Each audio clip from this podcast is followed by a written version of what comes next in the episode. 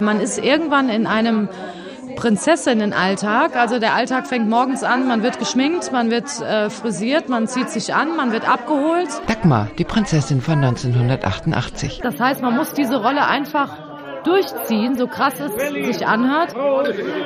Während ein Karnevalsverein seinen wöchentlichen Stammtisch abhält, trudeln ein paar Tische weiter die ersten Düsseldorfer Karnevalsprinzessinnen ein. Sie haben auch einen Stammtisch, treffen sich jeden Monat, das ganze Jahr über, auch ohne Karneval. Ja, die haben einen regelmäßigen Stammtisch, die Prinzessinnen der verschiedenen Jahre. Treffen sich auf ein Bierchen, tauschen sich aus. Was da so besprochen wird, kann ich nicht sagen, höre ich auch nicht zu. Genauer gesagt sind es sogar fünf Stammtische, denn es kommen immer sehr viele Prinzessinnen.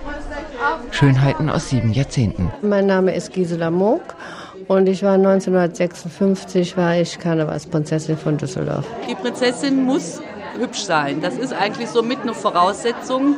Äh, danach werden die auch ausgesucht. Der Prinz ist der Wichtige, aber die Prinzessin ist das schmückende Beiwerk. Und daher kommt auch dieser Ausspruch, eine Prinzessin muss schön sein. Die sehen eigentlich alle gut aus. Die werden auch dementsprechend hergerichtet. Die Prinzessinnen bestellen eine Runde. Die Karnevalisten auch. Vom Aussehen sind die gut. Die sind dann bisher alle sehr gut aus. Die, die diesjährige ist zwar ein bisschen dünn, aber sehr sympathisch. Die Prinzessin vor zwei oder drei Jahren, die haben wir super Dinger gehabt. Vor zwei oder drei Jahren. Kannst du dich noch erinnern, Lot? Das Wichtigste ist ein guter Charakter. Die Karnevalsprinzessin sollte einen guten Charakter haben und Ehrlichkeit. Ja, innere Werte. Auf die inneren Werte kommt es mit dabei an. Ja, die halte ich für sehr wichtig. Sehr. Ich bin römisch-katholisch und habe Konfessionsgröße 40. Ich wiege 58 Kilo und früher war ich katholisch. Ich bin 1,72 Meter